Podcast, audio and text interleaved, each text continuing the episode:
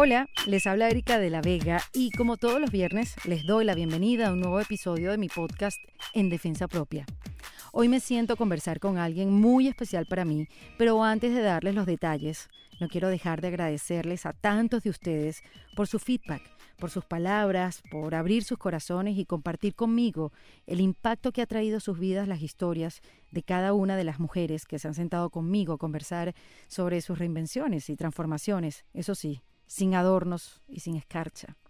Fíjense que yo este espacio, entre otras cosas, lo creé con la necesidad de hacerles saber que no estamos solos, que somos muchos pasando por procesos similares, y la verdad que lo que he sentido es que la que no está sola soy yo. Así que gracias infinitas a todos los que semana a semana se suman a escuchar este podcast en defensa propia. Ok, ahora sí les voy a hablar un poco de mi invitada de hoy. Ella se llama Maribel Araujo, una de mis mejores amigas desde primer año de bachillerato. Ella lleva muchos años viviendo en la ciudad de New York y en principio se fue porque se le presentó una gran oportunidad de trabajar desarrollando contenido para uno de los primeros portales de información y entretenimiento llamado loquesea.com. Las cosas pues no salieron tan bien como prometían y entre la necesidad y la terquedad de quedarse a vivir en la ciudad que la sedujo desde el día uno que la conoció, pues decidió emprender y montar su propio negocio. Nada más y nada menos que una arepera. Claro, hoy en día la arepa se ha convertido en un plato universal y hay areperas en los lugares más recónditos del planeta. Pero les estoy hablando que ella decidió hacer esto en el año 2003. Para esa fecha no existía una sola arepera en todo Manhattan. Ojo, no estudió para ser chef, tampoco estudió administración de empresas. Solo tenía una idea clara, que era ofrecerle al mundo una pequeña muestra del lugar de donde ella venía. Y así nace Caracas Arepa Bar. Y no crean que se conformó con una, ya son tres. Los ingredientes de la arepa de Maribel son un poco de intuición, perseverancia y una ración extra de locura. Hoy Maribel se sienta aquí para hablar en defensa propia. Bienvenida Maribel. Yo te he entrevistado otras veces. Bueno, además fui tu productora también. Yo sé que fuiste mi productora, sí, sí, eso es una cosa increíble. Hemos estado de un lado y del otro. Mira, ha sido la única productora que renunció ni tan tarde, no que la votaron. Un milagro. no, mentira, hubo después Marcel y Marcel Raskin y Juan, eh, Juan Antonio. Se quedaron para siempre, pero, pero tuvimos una muy mala racha de productores que duraban que sí horas trabajando. I wonder why. bueno, lo cierto es que yo tengo una teoría, que Maribel es entrepreneur antes de que se inventara la palabra. O sea, es emprendedora antes de que se inventara esa palabra. Porque ustedes pónganse a ver, hoy en día decir que montaste una arepera es así como que... Ah, cualquier cosa. O sea, bueno, no cualquier cosa, pero hay areperas en todas partes. La arepa se ha mm. convertido en un en un alimento, en una comida internacional. Correcto. Este, pero hay que echarle un pichón para haber montado una arepera en el 2003. 2003. En la ciudad de Nueva York.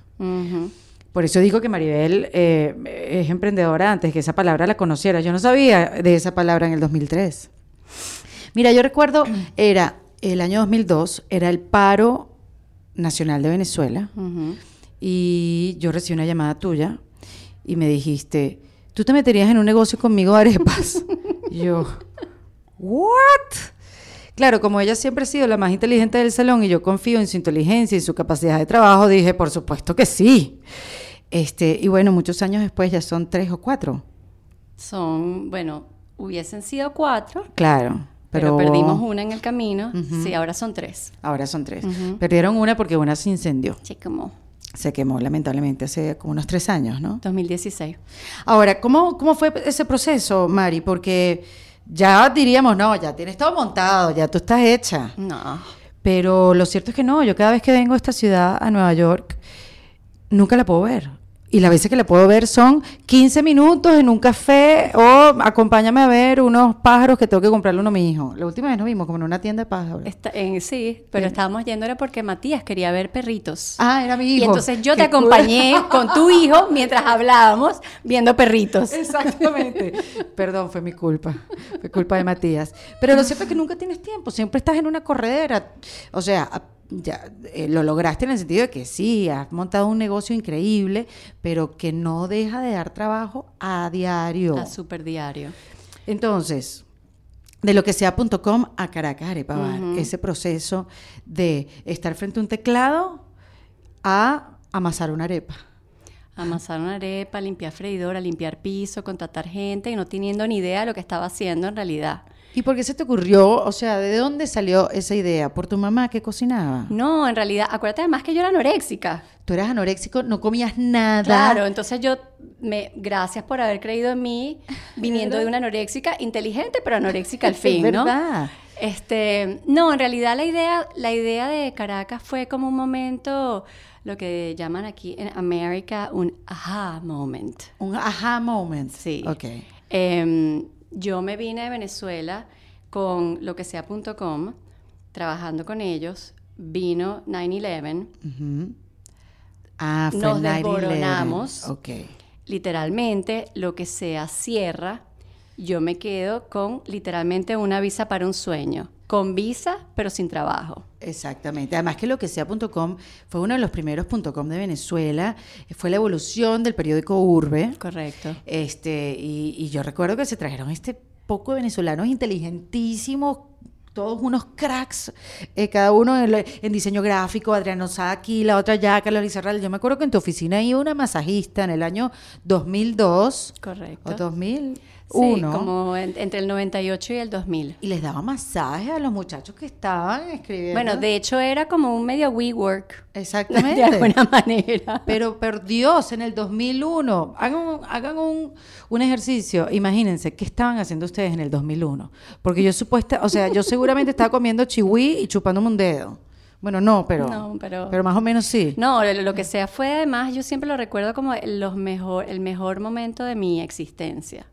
Porque fue un momento muy avanzado para Caracas. Correcto. Eh, empezamos, no sé si te acuerdas, pero empezamos en Sabana Grande, saliendo de la, de la oficina de Urbe, que era en, en la Torre Solano. Ajá. Era en un piso, un hueco, clásica imagen de, de periódico, de, ¿sabes?, de toda la vida.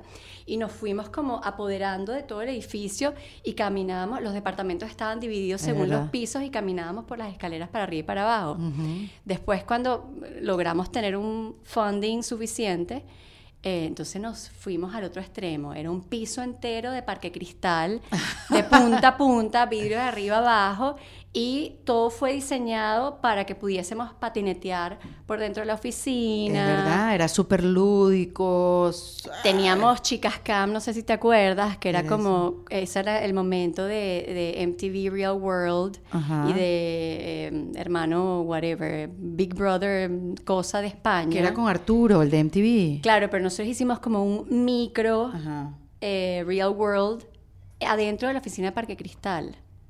¿Qué? Sonia Hill era una de las actrices. Que Sonia Gil ahora también es una, también Una dura. eh, Fue una de las letras de la palabra emprendedora también. Exactamente. Sí. O sea, era un, era un momento muy, muy, muy, muy loco y yo era una bebé, literalmente, y tenía a mi, a mi mando un equipo de gente y hacíamos básicamente lo que nos daba la gana. Ahora, porque les voy a decir, Maribel, que era la más inteligente, no del salón, sino del colegio. este, ella se graduó de 16 años y ella tomó la decisión de, ella bailaba flamenco profesional, bailar flamenco durante un año y todos así matándonos. A mí no me aceptaron en ninguna universidad, entonces estudié en las nuevas profesiones en publicidad. Bueno, me aceptaron en la católica en educación, pero no, no acepté. y entonces yo estudiando en el Instituto de Nuevas Profesiones, todas así, ¡ah! Tenemos que salir a ganarnos el pan nuestro cada día. Y María Erika, no, yo voy a bailar flamenco. Al año siguiente voy a estudiar en la central. Ella eligió dónde estudiar. Eh, eh, relaciones industriales, ¿qué fue lo que Estudios internacionales. Estudios internacionales. Después se aburrió y dijo, voy a estudiar comunicación social, donde era imposible entrar. Ella entró cuando quiso, estudió y se graduó. Sí. Y bueno, comenzó el desarrollo de esta carrera que pasó como productora de programas de televisión y se desarrolló básicamente eh, con la empresa Urbe y con todo el crecimiento de Urbe. Correcto. Este, entonces, ¿qué les hace tomar esa decisión a Carlos Luis Arralde, que era la cabeza en ese momento, de, de irse a Nueva York? No, ya habían oficinas en todo el mundo en realidad, porque lo que sea creció de una manera muy, muy loca. Em, y habían oficinas en Nueva York ya hacía un tiempo. Lo que pasa es que yo estaba en la oficina de Caracas, terminé con un novio. Uf, Maribel, terrible ese novio tuyo. Ese, bueno, bueno, bueno, bueno. no, Era- reina, eh, perdóname, él no va a ver esto. No servía y para si nada. lo ve, no importa. No servía para nada en ese momento. Bueno, además era un bebé, porque a mí me gustan las- los El niños chiquito. jóvenes. Botaba patineta, se caía, se fracturaba y hacía otras cosas. Entonces, con, ese, con esa eh, eh, ruptura, Ah. Yo llego llorando a la oficina un día y Carlos, que me tenía muy consentida, me dijo, no, en vez de decirme, ay, Mari, tranquila, todo va a estar bien, te compré un pasaje para Nueva York, te vienes conmigo. Listo. Y yo, ok. Me vine a Nueva York y nunca había venido en realidad. Era mi primera vez viniendo a esta ciudad. De locos. Y cuando llegué fue así como, bueno, amor a primera vista a la enésima potencia. Claro. Eh, estuve muy poco tiempo, de hecho nunca me monté en el subway esa primera vez que vine. Me regresé a Venezuela y a la semana le dije a Carlos, por favor, múdame a la oficina de Nueva York. Y Carlos me dijo, yo creo que tú podrías hacer tu trabajo desde allá, déjame pensarlo. Y niña consentida. Bueno, pero bueno, espérate. bien portada, Capaz, inteligente. Totalmente. Quiérete. total, pero Quiérete bueno, porque tienes para quererte. ya, pero digo, Ajá. que me tenía consentida, me mudé para, para Nueva York. Y de hecho llegué a la casa de Jackie e Iván Ochoa, ¿Quiénes son ellos? Eh, que era- Iván era el ingeniero de los Amigos Invisibles. y que no es importante que haya llegado a la casa de ellos, pero me acuerdo el momento, claro, que yo llego así con mis maletas y me dice, chama, mira, voy saliendo para una prueba de sonido, este, aquí están las llaves, tú sabes, está el metro, ¿no? Bueno, pendiente que mañana va a caer una, un- una, Una nevada súper fuerte, este, cómprate algo de comer, creo que no tienes nada con qué cocinar, pero bueno, ¿sabes? Resuelve. Y yo y que, Pero no importa porque eras anoréxica. chao. Era la época de ICQ, ¿Qué es ICQ? como el Messenger, ese que se abría la florecita. Ah, Sí. Y yo, ¿y qué, y qué hago ahora? ¿Para dónde voy? No sabía ni dónde estaba el metro. Qué angustia. Sí. Pero nada, me vine para acá, eh, trabajé con lo que sea un rato más. Después del 9-11, eh, y al poco tiempo cerraron todas las oficinas y me quedé aquí, pues, mirando para el techo. Te quedaste aquí mirando para el techo y Venezuela también viviendo una coyuntura paralizada. Claro, Eh, para mí no era opción regresar. Claro. O sea, yo estaba acá y tenía que, que ver qué iba a hacer, pero una de las cosas que a ti también te pasó cuando te mudaste un poco es que uno viene pensando que, por favor, Tienes ese toro agarrado por los cachos. yo soy aquí la Ajá. super producer que todo el mundo me quería, con un sueldazo, con una maravilla. La vida resuelta, pensé yo, ¿no? Vale, acá mando cinco emails con, con mi currículum y mañana estoy produciendo una película para Hollywood, ¿entiendes?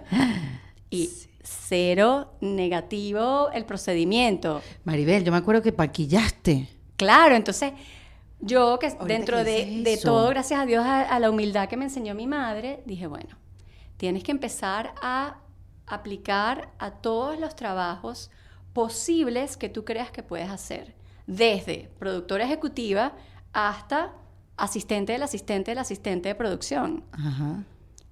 Y empecé a hacer eso y nada. Qué loco. Y eso que estaba aplicando a cosas que era pagado cero. O sea, películas independientes, independientísimas. Hasta que algún, un alma, ¿sabes? De estas maravillosas, Sí. dijo, bueno, asistente de maquillaje. Y yo, ok, asistente de maquillaje será. Qué loco, me acabo de acordar. Pero además te hiciste una súper maquilladora. Claro, pero lo loco era que me pagaban cero, Erika. Cero. Cero. Era simplemente tener la oportunidad de ir a ver. Y anotar en el currículum que trabajé en esta película, la parte importante de eso era que tenía que decir Nueva York. Y ahí empiezas a... Yo siempre le digo a la gente, mira, si no tienes experiencia en Nueva York, invéntatela. Porque es que no lo no vemos, si no tienes experiencia en esta ciudad, es difícil que la gente te considere. Para así sea no pagarte nada. Sí. Qué loco. Y ahí hice, o sea, trabajé como maquilladora, me gustó, porque yo soy muy curiosa y me empecé como a hacer algunos cursos, tal y cual, y dije, bueno, de repente este, este puede ser la El nueva camino. Maribel, maquilladora. Exacto. Y trabajé como maquilladora un montón, con, bueno, un montón, estoy como mi hijo, un montón, tres días. Eh, un montón fueron como, como un año, pero un año que me dio la oportunidad además de conocer esta ciudad de punta a punta, porque eran puras cosas, eran proyectos que pasaban en distintas partes de la ciudad. Claro, claro, claro. Tenías que llegar como sea y. Exacto, así me conocí el metro, todos los transportes públicos, de día y de noche la ciudad completamente y conocí mucha gente. Y en uno de estos em, rodajes fui, era en Williamsburg, cuando Williamsburg no era No era Williamsburg. Claro. Y entré a un juice bar cuando los juice bars no eran súper cool. Es verdad. Tú me hiciste tomar una vez a mí un jugo con unas, unas fruticas adentro horrible. Horrible, horrible, Maribel. Menos mal que después hiciste arepa, una cosa más decente. Eh, y entré a ese juice bar que era de un señor, muy, un tipo muy normal y corriente, tenía bossa nova puesta de fondo y él estaba como conversando con todo el mundo y como que todo el mundo lo conocía. Hey Joe, what's up, dude? Okay, yeah, my carrot and ginger, ya sabes así. Ajá. Y yo tuve como un momento de, ah, panadería venezolana, el Portu, la librería de Santa Marta, la gente que se conoce, ¿sabes? La canción de, Sí, sí, sí. tú- de claro. al lechero, al panadero. Al lechero, al Ah, cartero, exacto, a todo el mundo misma. saludé. Y dije, yo quiero abrir un lugar así. Wow, fue ahí. Fue Ay, ahí. ese cuento no me lo, Sí. no me lo sabía. Sí, sí, sí. Y llegué a la casa y le dije a Gato, Gato, tu novio. no, sí, mi esposo. de- no, mi novio en ese era tu momento. novio, exacto. Todavía no Le eras dije, esposa. tengo una idea buenísima. Y él, ok, vamos a montar una arepera. Y él, y que, te volviste como loca. Porque vamos a considerar que el gato es arquitecto, ¿no? Es arquitecto. Tampoco tenía que ver con el mundo Para nada. gastronómico. Sin embargo, había sido bartender. Por lo menos ya habíamos tenido como un roce. De servicio con- al cliente. exacto, exacto. Ajá. Y él me dice, tú te volviste loca. O sea, tú no comes, Sí. casi que no sabes cocinar. Porque claro, además que tu mamá cocinaba, era única la cocina de tu mamá, divina, sanito, y entonces ella era la que se encargaba de alimentarte. Totalmente. Porque tú tomabas té todo el día. Totalmente. Y ensaladita de frutas que ustedes me Es robaban. verdad, es verdad, y ya está. O sea que tú no creciste aprendiendo las recetas de tu mamá. No, pero yo creo que me entraron por osmosis. Sí, yo creo también. Yo creo también porque, bueno, obviamente por el éxito que, que tuviste. Y entonces, ajá, tú no tienes idea de esto. Y tú dices, sí. No, entonces eh, a Gato le pareció un poco loco, descabellada mi idea y dijo, tómate unos días para pensarlo, porque no tenemos plata, no tenemos experiencia, nunca hemos montado nada aquí. Total es que me puse a trabajar como ma- eh, production manager en un estudio de animación de una venezolana, de Beatriz Ramos, eh, que hacía el color para las tortugas ninjas. Imagínate. Qué cantidad de vueltas, Maribel, ¿no? No, no, no. Esta sí fue una vuelta que yo que hay un departamento que nada más hace el color de las comiquitas. Mira tú el trabajo que da Leonardo y Donatello. Sí. Qué loco. Sí. Y estando ahí, que ya tenía algo un poquito más estable, se me quedó pegada la idea de la arepera. Y un día fuimos a Florida a visitar al hermano de gato y, ah, no sé, nos dio por comentarle la idea y él dijo, muchachos, háganlo. O sea, buenísima idea, no sé cuánto, en Nueva York no hay nada de eso, tal cual. Bueno, total, es que regresamos, armamos el proyecto. eh, como yo siempre digo, gracias a la experiencia como productora, pues al Claro. final no era un show, no era una película, pero era, era mi show, pues tenía que abrir mi, Claro. mi negocio. Claro. Eh, lo montamos y ¿En cuánto tiempo? Fue súper rápido, Fue súper rápido. súper rápido. Yo creo que el proceso entero, desde que nos decidimos, llegamos el primero de enero de vuelta de esas vacaciones en casa de Pablo, al momento que lo abrimos fueron seis meses. Fue súper rápido. Sí. Chiquitico, ¿cuántos Mínimo. puestos cabían? ¿Cuánta gente sentada cabía? Mira, siguen cabiendo, porque Claro, ese porque es el que existe, todavía. es verdad. Eh, esa es otra cosa cómica. Yo, yo hice un dibujo, eh, muy- soy muy mala dibujante, pero hice como un sketch, eh, como para entender cómo me imaginaba yo la imagen de este lugar.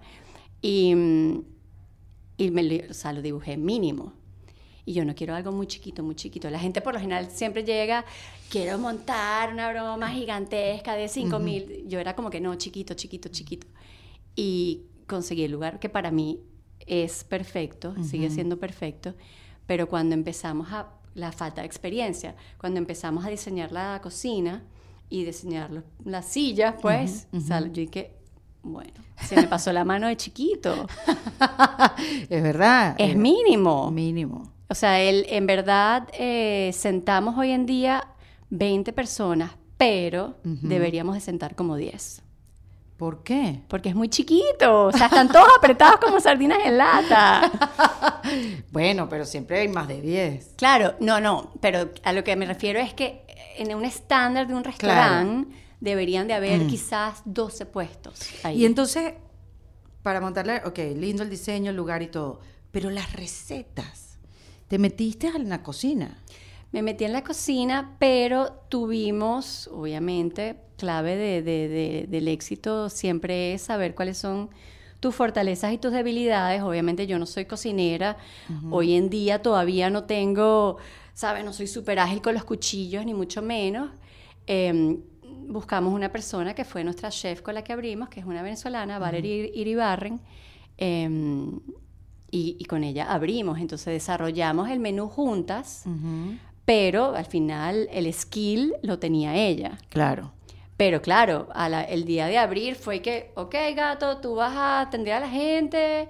Mm, Valeria y yo estábamos en la cocina y en ese momento estaba mi amigo eh, Willy Sitzer, que estaba sin trabajo, también como recién llegada. Y quiero trabajar, bueno, lava platos. Y literalmente así abrimos. Qué increíble. Y había, en esa época, había una sola arepera. Estaba Floor's Kitchen. Exactamente. eh, que estuvo, estaba antes que nosotros, como quien dice, pero no había, no hubo nunca antes que nosotros un lugar que se especializara en arepas. Era un restaurante venezolano que incluía arepas en el menú, pero no era el fuerte igual, era un restaurante claro, completo. de comida venezolana. De comida venezolana, exacto. Eh, nosotros fuimos como los primeros en, co- como dice mi, mi primo Juan Marcos, los, los primeros sembradores de arepas Totalmente. en Nueva York. Y el idioma, porque te voy a decir, los contratos, lo- el seguro, todas las cosas que si uno se tiene que leer, que la letrica así chiquitica en la ciudad de Nueva York, porque si hay regulaciones, es aquí. Una loquera. Que, que, ¿cómo, cómo, ¿Cómo bailaste con el idioma? Porque, bueno, por más que supieras el inglés, también hay una cantidad Sí. de terminología. Llamaste a un amigo abogado, llamaste, tú llamaste amigos para que te acompañaran en este... Claro, sí. Yo creo que una de ta- otra de las cosas que nos acompañó y nos acompaña a, a este proyecto fue la suerte de ser un poco ingenuos. ¿no? Porque cuando tú no sabes, no es que yo fui a la universidad para estudiar restaurant management, sino que utilicé mucho el sentido común y, y, bueno, lo que, la disciplina que tenía de antes, pero no era como enfocado a esto, entonces no estaba como muy cerrada a, a que las cosas no iban a funcionar porque lo que a mí me enseñaron no eh, dictaba que no iba a funcionar, ¿me explico? Era como, bueno, esta es mi cocinita y la voy a armar como la lógica a mí me da, con la ayuda de Valerie y con la ayuda de todo el mundo. Sí tuvimos, mm, pues, asesores, por decirlo de alguna manera, pero tampoco vivían acá. Miguel Llanes, por ejemplo, eh, fue siempre como el que nos acompañó en la parte de, de finanzas, pero no, no vivía acá.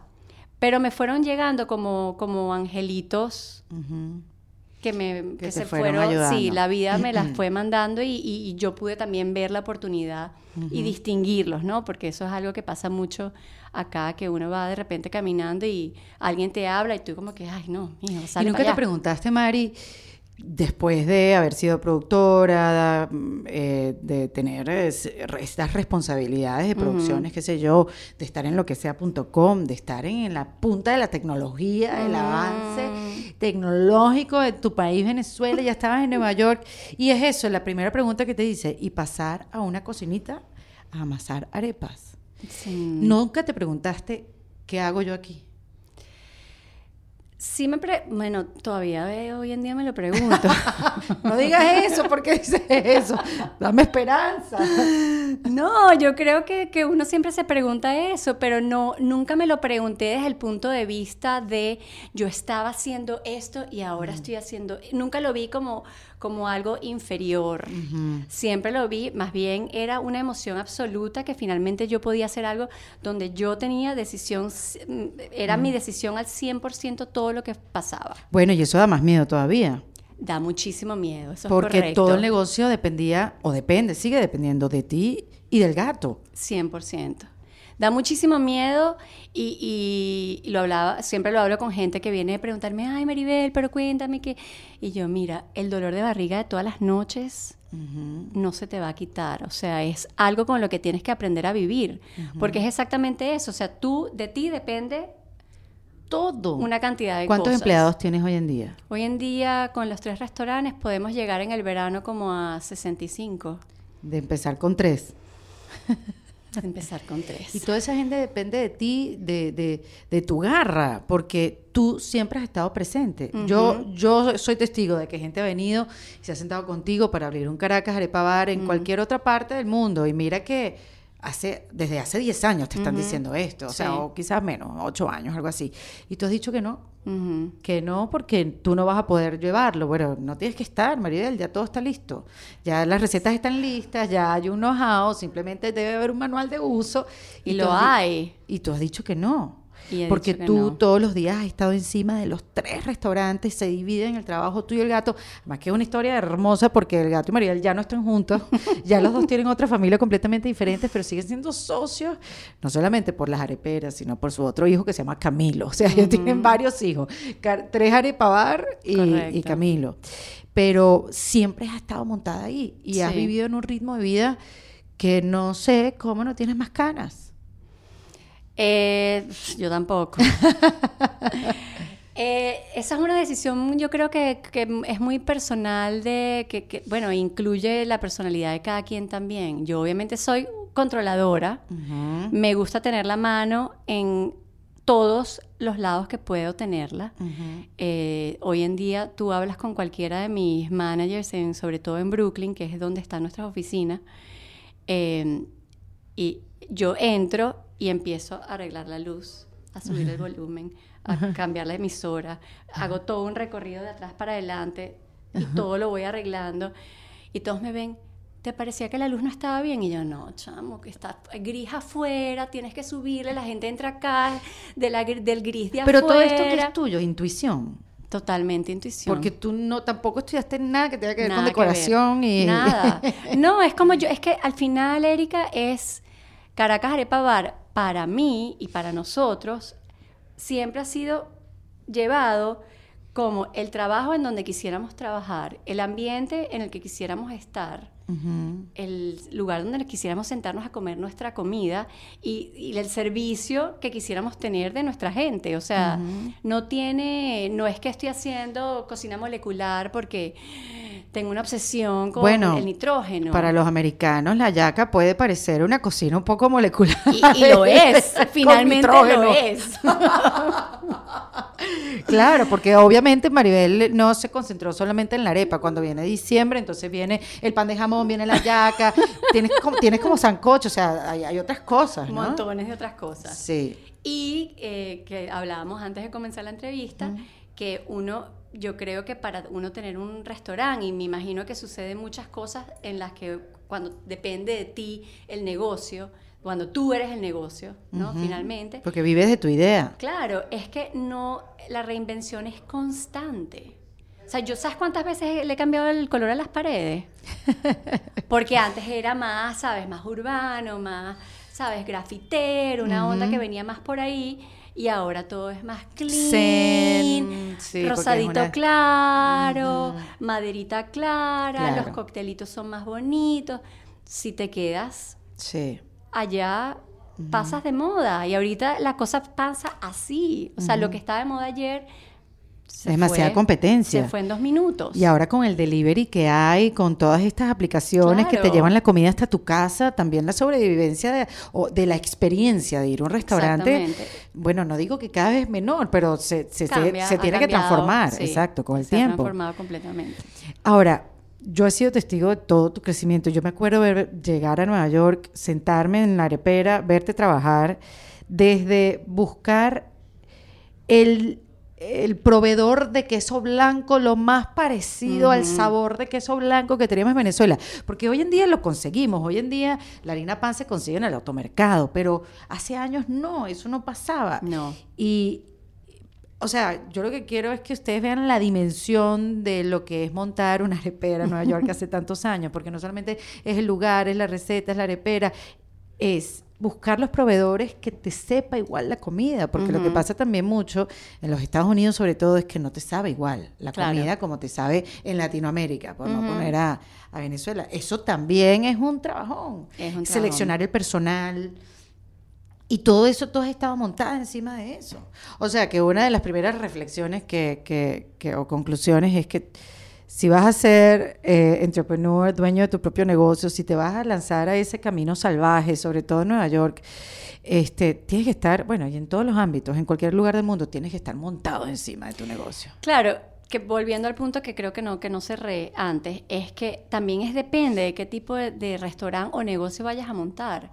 Porque si tú vas a montar una cadena de areperas, donde no conoces quién está detrás, porque tú llegas y dices, eh, dame el combo número uno, una reina con jugo de parchita y unas yucas fritas, y se llama Arepa Express, por ponerle un nombre, está todo bien. De repente hay una manera de estructurar eso Claro, donde no sea tan dependiente de tu alma. correcto. Pero en mi caso en particular, es- Caracas Arepa Bar es lo que llaman acá un mom and pop business. Donde tú cuando vas, tú quieres verme a mí o quieres ver a Gato o de repente ya conociste A otro a mi manager, ¿sabes? Mi, mi- mi mano derecha, mi mano izquierda. Y hay esa parte humana que quizás en otros negocios no las hay. Y por Correcto. eso, en este caso en particular, es completamente dependiente de, ese, de esa como retroalimentación Bueno, entonces parte del éxito. romántica. Parte del éxito de Caracas Arepa Bar es ese. Completamente. El alma que tiene. El alma que tiene. Y eso es lo que es difícil de replicar y de poner en, en- en sistema y en manuales. Como tú le explicas a alguien que, que sabes que a las 3 de la mañana te levantas con un pensamiento de "Ah, quiero hacer este sancocho de no sé qué, porque cuando yo fui a, sabes, Mochima me comí esto en el, la- el barquito de, de- de Pedro. Y, son cosas que vienen de otros, de un, de un punto de vista muy nostálgico. Totalmente, totalmente. Que haces, que a través de la comida haces que la gente, los venezolanos, se conecten con esos recuerdos. Totalmente. Y por eso ese sentimiento que hay en Caracas Arepa Bar. Claro, porque al final la comida eh, es eso, es una cuestión completamente de memoria y nostálgica. Cuando yo me vine para Nueva York, iba con mucha frecuencia a Venezuela al comienzo. Entonces, no, obviamente no, no tenía como esa, esa distancia. Esa visión, exacto. Cuando ya no fui quizás por tres años o por dos años, ay, yo quiero el cafecito de panadería, y ay, yo quiero la el cachapa de latillo. Claro. Pero resulta que cuando vas buscando esta, este cafecito, resulta que el cafecito no sabe tan bien, sabe a café quemado, la leche es eh, rara, el pitillito de plástico te sabe a plástico. ¿Entiendes? así. Pero, pero lo que uno está buscando es lo que sentías, Mm. ese, esa seguridad o ese confort o eh, lo que sea que sentías cuando ibas a tu panadería, saludabas al porte y te tomabas tu cafecito con leche. O sea, que lograste hacer eso que viste una vez en este, en este restaurante de jugo. Restaurante no, ¿cómo se Ajá, diría? sí. Sí. Lo lograste hacer. Claro. Lo logras hacer todos los días. Lo, sí, me imagino que lo logro hacer para, para la gran mayoría, quizá no para todo el mundo, pero eso es otra parte de, de llevar un negocio que tiene tanto de tu alma involucrado que te lo tomas muy personal todo. es horrible. Sí, totalmente. Es horrible y eso es lo que más desgasta, quizá, quizás en mi caso, eh, y, y claro que estoy agotada, estoy todos los días agotada. o sea, no hay, no hay, ning- o sea, mírame las cejas, niñito, Sí, mírame sí. las cejas. No, pensaba que era la moda esta de tener Sí, las como cejas medio gruesas. Frida, medio Frida. Exacto. No, mi amor. ¿Viste estas modelos ahora que tienen así como esos tapes negros? No, no creo que lo logre. Yo soy muy chiquita para cejas. Maribel me dice, yo le digo, yo le digo a Maribel, bueno, vamos a conversar, vamos a hablar de tu experiencia, porque obviamente tienes que ser una inspiración, o sea, ¿quién monta una arepera hace de 15 años en Nueva York? O sea, eso no tiene sentido. Para mí tiene todo el sentido porque me conozco toda la historia, pero este, no, no, no, no, estás, estás loca. Entonces Maribel me dice, Maribel me dice, tú, tú eres emprendedora, le digo yo antes de que la palabra existiera, me dice, bueno, o soy emprendedora o soy loca de bola, porque en esa época era loca de bola. Y así todo el mundo te me mencionaba, y Maribel, coño, abriendo una arepera en Nueva York está loca. Sí, Está Maribel, que siempre ha estado loca. Bueno, de hecho, Carlos Lizarralde, que lo considero mi mentor de la vida en, en- en el aspecto de, de mi carrera como tal, cuando le comenté que quería abrir una arepera, me dijo, o sea, ni lo intentes, te volviste loca. O sea, deja tu hipismo, porque además yo al comienzo tenía como una idea, de, o iba a ser muy chiquito en el East Village, o iba a ser en Williamsburg, que es todavía más loco, porque en ese momento en Williamsburg había un restaurante. No había más nada. Claro, era una zona que no se había desarrollado para nada. Hoy en O sea- día es la más cool de los, del momento. O sea, tú salías de Bedford Avenue y era así la bola de paja y que fui, y un café y un restaurante. Yo le decía a Carlos, no, pero es que yo puedo agarrar en Williamsburg un lugar grande y podemos montar como un, un espacio para galería y él, no, no, no, no, no, no, no. O sea, horrorizado, Qué- horrorizado. Qué, visión. Y ahora dice, bueno, acepto, pues estaba un poco Mari, ¿y qué has sacrificado a, a lo largo de todos estos años? O sea, ¿hay algo que hayas sacrificado y puedes decir, bueno, mira, me costó esto, me costó lo otro? Porque, bueno, ya vemos que no es fácil. No, para nada. Y todo ha salido bien. Y digo bien porque sé que has tenido que, que luchar por ellos y, por- y- y a diario, como digo una vez más, a diario. Exacto. ¿Qué has sacrificado en el camino? Ay, a ver, bueno, ¿qué he sacrificado? He sacrificado definitivamente tiempo, tiempo con, con amigos, amigas, tiempo con familia, eh, tiempo con mi hijo. Ese es el peor de los tiempos sacrificados. Sí. Eh, pero bueno, me meto el Pero cuento en mi cabeza de que le estoy dando un súper ejemplo, Ese es bueno, yo también a veces digo, ese es un chévere. súper ejemplo de trabajo diario. Exacto, que así es que se emprende y se puede ser dueño de su propio negocio. Tanto así que ya trabaja. Claro, bueno, es que él es también tiene de dónde salir, muy, Sí. muy inteligente, muy avispado, le encanta el mundo del entretenimiento, canta, baila. Es un niño que va a brillar en Broadway y te va a mantener Pero después. digo que lo pongo a trabajar en el Yo restaurante. sé, bueno, pero para que aprenda el trabajo duro, pero después va a estar montado en un teatro. Esperemos. Exacto, exacto. Eh, pero es muy cómico, una anécdota de Camilo es que él es, como tú dices, es un niño muy encantador, eh, tiene un- una magia ahí especial, todo el mundo lo quiere, es muy social, muy educado. Y yo siempre lo trato de poner en situaciones difíciles para que aprenda. ¿no? Maribel, qué Sí, torturadora. Torturadora, total. Porque Eh, tu mamá no te hizo a ti eso.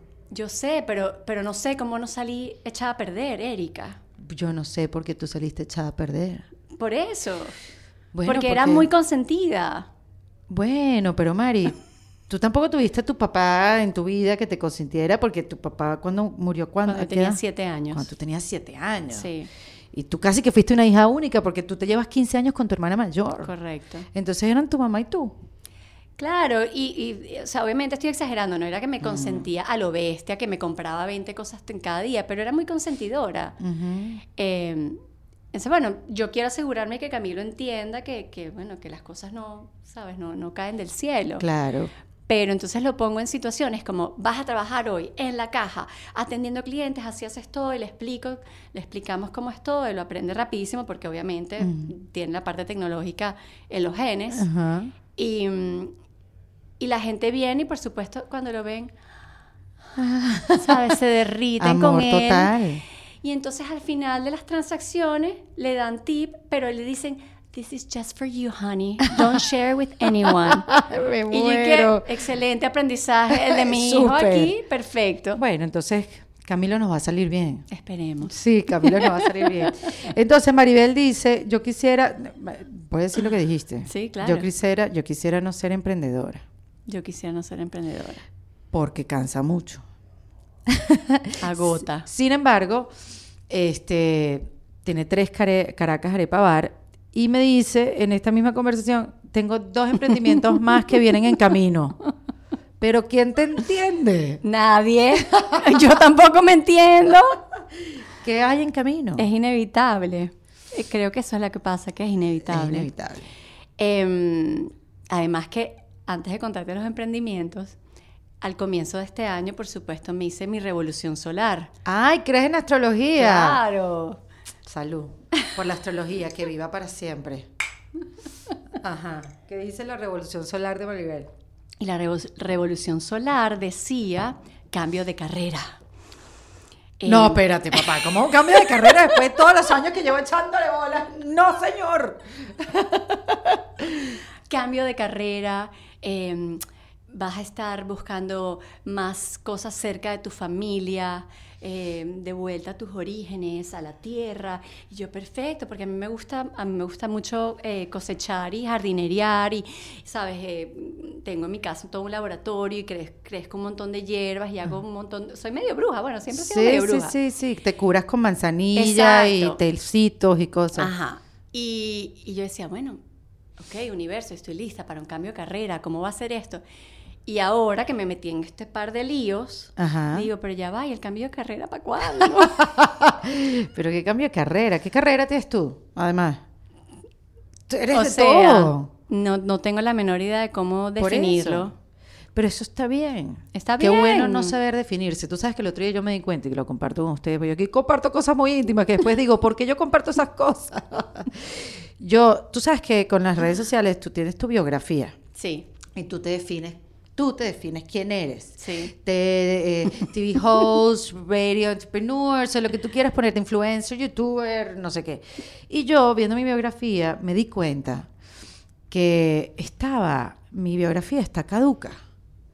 Mi biografía está pasada de moda y que, y que tengo que reinventarla. Y entonces hace poco puse mi biografía podcast en defensa propia, que es lo que más me hace como clic, ¿no? Ok. Parte de, de la biografía de Instagram. Pero me di cuenta que tengo que activar ciertas cosas y tengo que empezar a hacer ciertas cosas para poder cambiar mi biografía. Porque en mi biografía tengo locutora, pero ya yo no hago radio. Claro. Entonces, ¿qué coño soy? Pero son, son pensamientos, ¿sabes? Como no soy nada, sirvo para algo, no sirvo para nada, lo que fui, que fui, que fui ya no existe, o sea, una cosa así. Estoy, pero no estoy. es loquísima. Entonces digo, bueno, depende de mí cambiarla. Por supuesto. ¿No? Entonces, por eso te digo, ¿cuál es tu carrera? Porque tu, tu biografía, si tuvieras una cuenta personal que no la tienes, porque la cuenta que tienes es Caracas No. Arepa Bar, la pueden seguir, ¿qué diría tu biografía? No ¿Qué tengo diría? La menor idea. Diría, no sé, productora de ideas. Claro, eh, echa- echadora de bola profesional. O como me defino a veces, hay etapas en el restaurante que me defino como la conserje. Una conserje, además, que sin, sin, sin, sin ponerlo de manera peyorativa. No, para nada. Pero digo que conserje. he- teniendo un restaurante he aprendido tantas cosas. Claro. O sea, puedo, puedo resolver problemas de plomería fácilmente, electricidad, eh, lim- sé cómo s- lijar piso y ponerle Claro. barniz y ta, ta, ta. O sea, Te sabes, olvídate. sabes hacer la yaca O sea, una, una mano un talado, la otra mano la cuchara. y atendiendo el teléfono, porque además tú te dedicaste aquí a dar a conocer la arepa. Yo me acuerdo que tú fuiste a cualquier cantidad de shows Sí. americanos explicándole a los americanos que era una arepa, que esto era mira, una cosita redonda de maíz. Recuer- tú con tu pañoleta en la cabeza y recuerdo que todos nos pasamos aquí, mira Maribel en Today Show, wow, qué éxito, se lo pasábamos a la Moví foto. Ya, mira, te acabo de ver en no sé dónde. Bueno, hace poco creo que saliste en una, tu nego- Caracas Arepa Bar salió en una serie de Amazon, la de Gael Eh, la de García. Gael, sí. ¿Cómo que se llama? Be- algo de Beethoven. Algo de Beethoven, sí. Bueno, Bueno, esa, pero de ese- Mozart, de Mozart, eh, que Beethoven, de sí, de un, de un señor de eso. Sí, uno de aquellos, músico Exacto. famoso.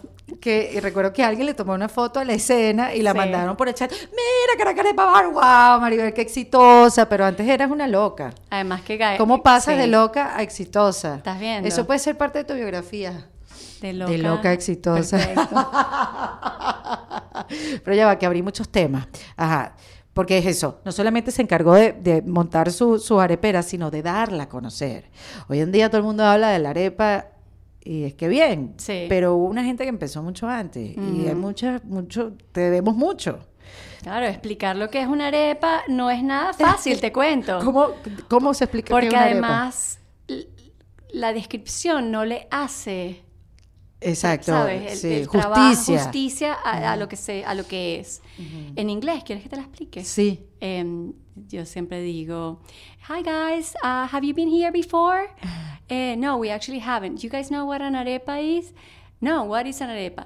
So, and then I use my hands. Y digo, eh, it's like a pita, but instead of It's like a out pita bread. It's like a pita bread, but it's made out of corn flour, and it's the bread that Venezuelans eat. Every culture has its bread. Ours is are arepas, and then we grill them and bake them, and then we open them up and stuff them with a bunch of different things. Y la gente me mira así y hace, ¡Wow! qué rico. Yo quiero una arepa ya. Claro, pero y la, y la arepa sí, nuestra misión siempre fue como que ocupara un lugar en el diccionario para los neoyorquinos por lo menos. ¿Sabes? Como que aquí uno con la locura de la vida que llevas es como sushi, taco, pizza, sushi, taco, pizza. Bueno, que sushi, taco, pizza, arepa, sushi, taco, pizza, arepa, ¿no?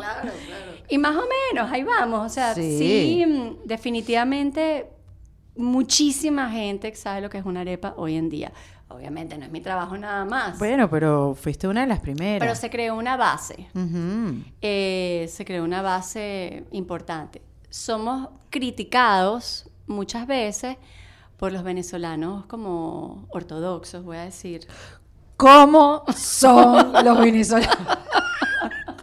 los venezolanos ortodoxos, María del Araujo.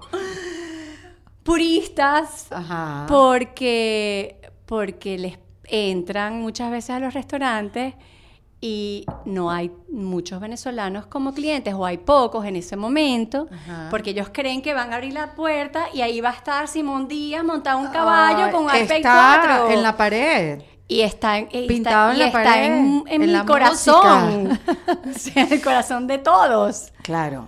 pero eso es como que tú pretendas entrar a un restaurante francés y Que esté lleno de. Bueno, pero es que la ciudad tampoco te lo Claro. permite. Pero entonces nuestro menú, yo siempre explico que las cosas que son tradicionales son tradicionales. O sea, una arepa pabellón en Caracas, arepa bar, va a ser una arepa pabellón con la carne mechada, mechada dulcita, con las caraotas. O sea, todo va a ser tradicional. Pero la arepa es un mundo. O sea, la arepa al final es un pan. Correcto, que puede ser rellenado por cualquier cosa. Yo te digo, yo fui una arepera en San Francisco, eh, que los dueños, eh, tú los conoces. Este, creo que la- es, la, es la hermana menor de Leopoldo Claro, López. Adriana. Adriana. Sí. Eh, Maíz o maíz o... no, Mace no es. Ay, no me acuerdo. Se llama Pero- Piripiri. Ah, no, pica pica. Pica pica, Sí, pica, exacto, pica. ¿no? Este, claro, porque una de las cosas que a mí me pasan de hacer stand-up en todas partes es que yo he hecho una degustación de arepas por Oh, todas por las partes del mundo y que haya una arepera en San Francisco, así como, wow, ¿no? Porque bueno, obviamente los venezolanos también vieron como eso una oportunidad de negocio que antes no, no, no se veía como una oportunidad Correcto. de negocio. Y en esta arepera, en San Francisco, hay un relleno de pollo picante. Y tú jamás en tu vida pedirías una cosa, pollo picante frito. ¿Y qué es esto? Entonces dice, bueno, es la adaptación de los sabores de la ciudad, Claro. los sabores de la región, dentro de la arepa. Claro. Porque a ellos les gusta en esta zona de Estados Unidos eh, ese sabor eh, picante, ese sour, esa cosa así que sepa muchísimo y que la arepa no tenga tanta, tanto protagonismo. Claro. Este, y yo me imagino que eso pasa en todas las regiones que tienen como un- unos sabores de adaptación para que también se involucren los de la zona. Totalmente. No solamente eso, sino que de, de vuelta, pues la, la arepa es un, es un pan, es un sándwich. Entonces, ¿qué pasa? Mi staff entero come arepas todos los días. Wow. Y entonces... ¿Y son flacos? Hay flacos y hay gordos. Ajá. no, porque yo siempre pienso como que, ay, me voy a comer otra arepa, pero ya va, ayer comí, No vale, sabes, la- harina. Yo, yo- eso es como un mito con la arepa. La arepa en verdad no es engordadora. Bueno, vi una dieta que era la de los puntos que te mandaba a comer arepas en la mañana. ¿Estás viendo? Sí. Pero mis empleados hacen sus propias ¿Cómo combinaciones. no es engordadora? Es, es harina de maíz. Bueno, pero eh, eh, es tan engordadora como puede ser un pedazo de pan. Sí, es verdad. Entonces, Ok. pero no es que la gente cree que, ay, no, me comí una arepa, voy a engordar. No, chicas, lo mismo que te hayas comido, no sé, una taza de Un arroz. pan de pita. Un pan de pita, Claro. exacto, un sándwich. Eh, y ellos hacen sus propias combinaciones y de repente son tan buenas. Ujú. En el restaurante. Claro, porque se aburren. Ah, Ay, en vez de claro. comer una arepa pabellón. ¿Cuál es la más loca por que se eso han es la- hecho? La, arepa del gato se llama la del gato, porque esa es gato la es que mi el gato favorita. pedía. ¿Cuál era? Era aguacate, queso y plátano. Sí, guayanés, plátano y aguacate. Oh. Nunca se me olvida, es que es mi favorita. ¿Puedes Yo hacer esa cara, por favor? no sé qué hice, no sé qué hice, pero me transporté en ese momento que hago crunch, crunch, crunch. Qué Sí. rico. ¿Y cuál es la combinación más rara que han hecho tus empleados? Que tú hayas dicho, Uf. ay, pero tampoco más así. rara, más rara, más rara. No sé, mis empleados no creo que hagan, que hagan combinaciones muy raras, pero los clientes a veces quieren que sí, meterle arroz a la arepa. Yo y que negativo el procedimiento. Sobre mi cadáver. ¡Qué Claro, porque piensan que es un burrito. Obvio. Y no lo has permitido. No, ni lo permitiré. O sea, Claro, claro, claro, claro. Como, como, como estos wrap de sushi Claro. también, ¿no? Con su hoja, su alga, pensarán en una alga, se le echa arroz. ¡Wow! imagínate. eh, Can, can you add rice? Y yo, ¿qué estás loco? ¿Cuál es la arepa que más se vende? La de pabellón. La de pabellón. Sí. ¿Y tienes cazón? No, no tengo caso. ¿Por qué? Bueno, porque con el cazón hay todo un tema con el tipo de pez. De pie- sí, que no es muy fácil. Primero que no es muy fácil y segundo que por ahí se cuelan unos tiburones que no deberían estar colados. Ah, caray. Entonces preferimos no hacer arepa empanada de cazón. Hacemos, tenemos una arepa de pescado en el menú que es buenísima, Mm. que nuevamente es inspirada en un fish taco de baja, por decirte y es súper exitosa, pero de repente para un venezolano purista le parece que no está bien que yo haga esa arepa de, de pescado. ¿No me vas a hablar de tus nuevos dos emprendimientos? Sí, te voy a hablar, claro que sí. Eh, vamos a abrir una especie de, está todavía como el concepto marinándose, Ujú. va a ser una especie como de café que lo voy a abrir con Andrew, que es mi novio, Ujú. que es chef y que tiene un lugar de tacos muy eh, exitoso que se llama Taco Bay Beach. Eh, vamos a abrir este lugar en conjunto. No tiene nada que ver con tacos, no tiene nada que ver con arepas. Ayer lo logré definir algo así como una em, un lonchonet Oh, wow. bien curado que te conseguirías en un amusement park que jamás te imaginarías que existiría ahí. Complicado. Es decir, Súper fácil.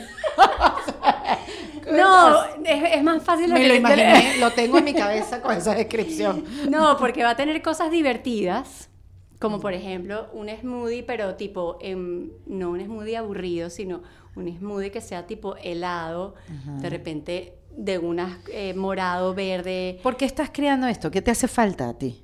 No, no me hace falta a mí, le hace falta a mi ¿Qué comunidad. le hace falta?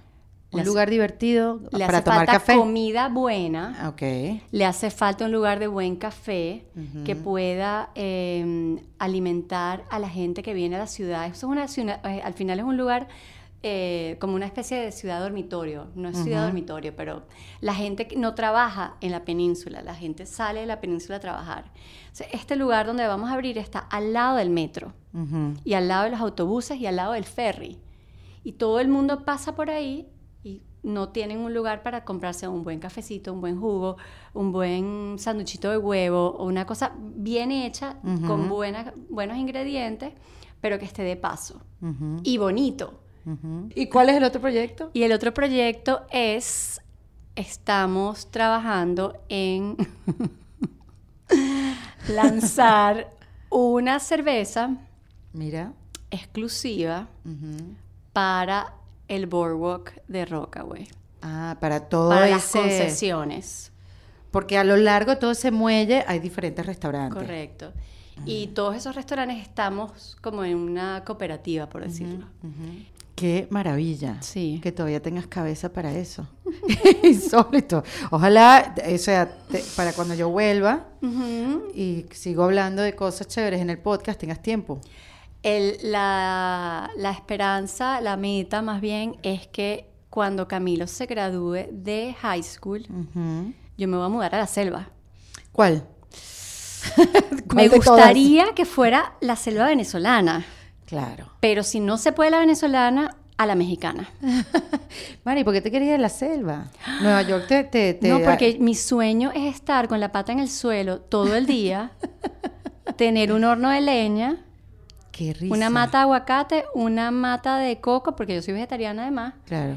Eh, y, y- y frijoles, güey, y Y ya. ya. Más nada, es lo que le digo a mis mexicanos cada ¿Y vez que vas a hacer de todo el día? Vas a México. agarrar los aguacates, después vas a crear una compañía que ayuda a los indígenas. Eso El es lo que dice aguacate- Gato que me va a pasar. Totalmente. No, no me va a pasar eso. No voy a salir, va a estar en una selva muy remota donde el acceso a humanos Ok, ¿cuánto le, ¿cuánto le falta a Camilo para graduarse? ¿Cuántos tiene el 12? está, sí, seis. Seis años. Sí, seis. Qué risa, Mari, qué linda. 100%, va a pasar. o sea, Nueva. York no te ha enfriado, no te ha endurecido. O sea, no, en, en Nueva York lo que me ha, claro que me ha endurecido, tanto que me ha endurecido que me. Qué risa, Mari, porque yo, yo siento es verdad. Tú te has reinventado mil veces. Ajá. Mil veces. Eh, eh, y toda completa, desde tu look. Ya no tanto, porque ya siendo adulta ya no. Pero desde tu look, a lo que te dedicas, lo que haces, tú como que agarras todo el concepto perfecto de lo que estás haciendo y lo que te dedicas y todo lo que Parejera, parejera. Pero bien, porque te metes en tu papel, o sea, te lo tomas realmente en serio. Total. Pero en verdad, y, y has cambiado mucho, y lo que me dijiste es súper doloroso, que uno nunca termina de reinventarse. Y aunque yo lo sé, me duele que digas eso, Ujú. porque reinventarse duele. Duele porque tienes que cambiar estructuras, tienes que cambiar patrones, maneras de pensar, maneras hasta de querer, o sea, una manera de ser. 100%. Pero hay algo que tú no has cambiado nunca, que es esa venezolanidad y ese apego a lo tuyo, a tu familia, a tu comida, a lo de tu papá, a lo de tu mamá, a tus recetas. O sea, eso siempre se ha mantenido intacto. Y sabes que es difícil porque uno va a decir, pero ay, pero ¿cómo se va a reinventar si la venezolanidad, si uno es venezolano donde sea? Sí, es verdad. Pero con tantos años viviendo afuera, uno se adapta Claro. al país, a la ciudad, al ritmo de la ciudad, a la gente de la ciudad. Sí. Y tú llevas muchos años fuera. Y, y no, y no precisamente conviviendo con venezolanos. O sea, conviviendo con todo tipo de gente a tu alrededor, amigos americanos, tus amigos mexicanos. Imagínate, tu novio es mexicano. No, mi novio es gringo, Yo sé, pero... pero ¿cuál es vivió en México. Vivió en México. Y es como un mexicano wannabe. Exacto, porque ahora Sí. español lo intenta hacer. y lo hace muy bien, muy dignamente. Y uno, uno, uno se transforma, uno se adapta, uno, Claro. uno, uno tienes que sobrevivir en la ciudad y te tienes que reinventar, porque si no, siempre vas a terminar aislado y nunca vas a poder sobrevivir tu reinvención migratoria, si se quiere decir de esa Sí. manera. Pero hay algo que es la raíz de todos tus proyectos, la raíz de todo, que es Venezuela. Y tú vas a los restaurantes de Caracas, Arepa Bar y vas a ver Venezuela en cada uno de ellos. Y eso es lo bonito, que yo vine a hablar de ti de la reinvención, que has hecho, sí, has tenido miles, pero te has mantenido intacta, más allá de lo que pueda causar, intacta tu venezolanidad, más allá de lo que puede impactar lo externo en ti. Y eso es bonito, Es bonito. totalmente. Y, y es algo de lo que es- pasa, eh, yo en, en mi experiencia personal he pasado un poco como por todo, ¿no? Al comienzo, como obviamente llegas, cuando yo llegué no había muchos venezolanos, habían pocos, entonces fue como, ¿sabes? Tipo, Ujú. no quiero saber nada de venezolano, lo que quiero es como, ¿sabes? New Yorkizarme. Ajá. Y, mm, pero cuando me tocó eh, ha- hacerlo del restaurante, fue como, no, ya va, o sea, tú puedes estar lejos, pero puedes seguir conectándote a, esta, a, este, a este hogar, en donde sea que estés, a través de distintas cosas y en una manera muy personal. Eh, quizá no es con cuatro y maraca, Claro. pero es también como transmitiendo nuestra calidad, calidad de humanos, nuestro, nuestra, ¿sabes?, alegría, eh, la chadera de broma, eh, algo que yo extrañaba muchísimo y que lo he buscado mucho y cada vez, claro, en el restaurante lo tengo, pero en mi vida personal, por ejemplo, yo vivo, mi casa está compartida y en el piso de arriba viven dos venezolanos muy amigos míos, Carolina y Mateo, con sus chamos. Y, y esa cosa de que yo llego y abro la puerta y es, Caro, no sé qué, tal cosa, y ven, sube, Mari, ¿quieres un vasito de vino? Sí. No, no, no, no, no. Tener esa dinámica en, sea, en Rockaway, en Nueva York. Bueno, y, y al final eso es lo que, lo que siempre he buscado como el cablecito a tierra, siempre ha sido a través de esas cosas. Y a través del verde, porque eso es una cosa que para mí es muy importante y que me di cuenta estando de este lado. Como que yo siempre le digo a la gente, si van a ir a Venezuela, ay Mari, ¿qué me recomiendas? Le dije, fíjate en todas las grietas del concreto, que siempre hay un arbolito, una plantica, una Es florecita. verdad, es verdad. Y entonces busco como recordar eso y, y como eso, mantenerme así con el globito y que la, la, la, la, la, la, la, con mi, con, bueno, lo, como creció uno. Correcto. Como cuando éramos felices, éramos, éramos, ¿cómo era? Éramos, éramos eh, felices y no lo sabíamos. Exactamente. Qué bonito. La verdad que es súper lindo. Ahí vamos. Sí. Y, y qué bueno concluir eso. Porque si algo que yo creo, típico de, la- de- de las alumnas del salón, alguien que yo creo que, que, que se fue y perdimos a Maribel, bueno, yo nunca te perdí, pero porque siempre estuvimos en contacto, siempre Claro. nos vemos, cariño por años. Este, pero la perdimos, ella se fue a Nueva York, ella está, Mm. pero al final no, estás más cerca que lo, que, lo que creemos. Sí, lo que es que obviamente, es, como tú dices, pues tengo una vida hiper loca. Hiper loca que no, mis prioridades obviamente para, para mantener el ritmo que se necesita de, hacer sobrevivir un concepto como este. Porque hay un aspecto financiero donde quizá la gente no lo entiende y es que yo podría vender una arepa en 15 dólares todavía me critican porque las vendo en 8, en 9, Ujú. pero la podría ven- eh, vender en 15 y quizás podría tener un general manager. Claro. Pero, pero mm, disfruto lo que hago y, son decisiones que uno toma también para, por la, mm, de alguna manera, el, el concepto que estás planteando. Y porque a través de eso también puedes llegar a más gente. Mm. Complicado. De pero- otra manera, ¿no? Y le Claro. puedes llegar de otra manera. Sí. Les voy a contar esta pequeña anécdota del tiempo de Maribel, lo, compro- lo comprometido que está. Hace como un año crearon un chat de las mío. exalumnas del colegio. Perdón. Y entonces, bueno, lo creó una de las más queridas del salón. Nosotros estudiamos en el Colegio Los Arrayanes, todo el bachillerato, yo lo, estudié, lo estudiamos juntas. Y entonces lo creó una amiga de Cire, que es la más amiguera, y lo creó, y todas, y que guau, guau, guau, y una locura ese chat, todo, el mundo lo puso en mute, porque era una locura, y guapa, metimos a Maribel, llegó Maribel al chat, Maribel leyó, hola, ¿cómo están? Hola Maribel, bienvenida, qué bueno, ok, chao, me voy, yo no puedo con este chat y se fue. Y esto lo comento porque yo sé que muchas mujeres están viendo esta grabación y sé que hay muchas que no se atreven a irse del chat de las mamás del colegio, de las exalumnas, de chat que no sirven para nada, pero no, no tienen el valor de irse y decir, no puedo participar, no estoy, no, no puedo. Maribel, Perdón, niñita. Niñita, la quiero mucho, pero yo no puedo con esto. Pling, próximo mensaje que sale, Maribel left the group. Eso es todo. Eso es todo. Hay que, ¿sabes qué? Hay que ser emprendedora y hay que decir, no tengo tiempo para esta pendejada, me voy. Si alguien me necesita decir algo, me llama por teléfono que aquí estoy. Sí, Y no, aquí no, está. no, no puedo, no puedo, no puedo. no, porque además no puedo. O sea, eso, ese- esa misma locura que pasa, ese chat es mi vida del día a día, pero Claro. con todo. Mira, Maribel, el plomero no llegó. Mira, Maribel, la, la nevera amaneció congelada, el, el aguacate llegó verde. Este fulano se emborrachó y no llegó. Me duele aquí, me duele allá, me duele la cabeza. ah, Este me habló feo, como. Conchale. Maribel, ya lo sabemos, tú dejaste ese chat en defensa propia. En y estás aquí en defensa propia. Te quiero. Yo también te quiero. Esto fue en Defensa Propia, grabado en los espacios de WeWork, producido por Valentina Carmona y editado por Andrés Morantes, con música original de Para Rayos Estudios. Recuerden suscribirse y recomendar el podcast. Yo soy Erika de la Vega y nos escuchamos en un nuevo episodio. Hasta luego. ¿Estás listo para convertir tus mejores ideas en un negocio en línea exitoso? Te presentamos Shopify. Tal vez no lo sabías, pero nuestro podcast More Than Mamis es un negocio y lo empezamos por supuesto para desahogarnos y hablar sobre la maternidad, no para convertirnos en expertas de ventas y del e-commerce. Así que sí, necesitábamos ayuda para vender nuestro merch y poner en marcha nuestra tienda. ¿Y cómo suena con Shopify?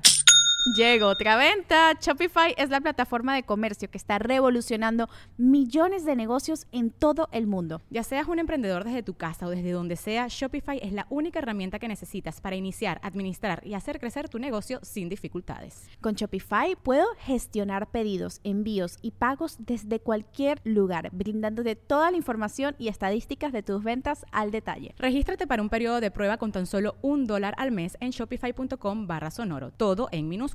Ve a shopify.com barra sonoro para llevar tu negocio al siguiente nivel. Shopify.com barra sonoro.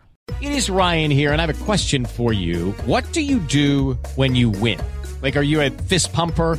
A woohooer, a hand clapper, a high fiver. I kind of like the high five, but if you want to hone in on those winning moves, check out Chumba Casino. At ChumbaCasino.com, choose from hundreds of social casino style games for your chance to redeem serious cash prizes. There are new game releases weekly, plus free daily bonuses. So don't wait. Start having the most fun ever at ChumbaCasino.com. No purchase necessary. Group. Void were prohibited by law. See terms and conditions. 18 plus.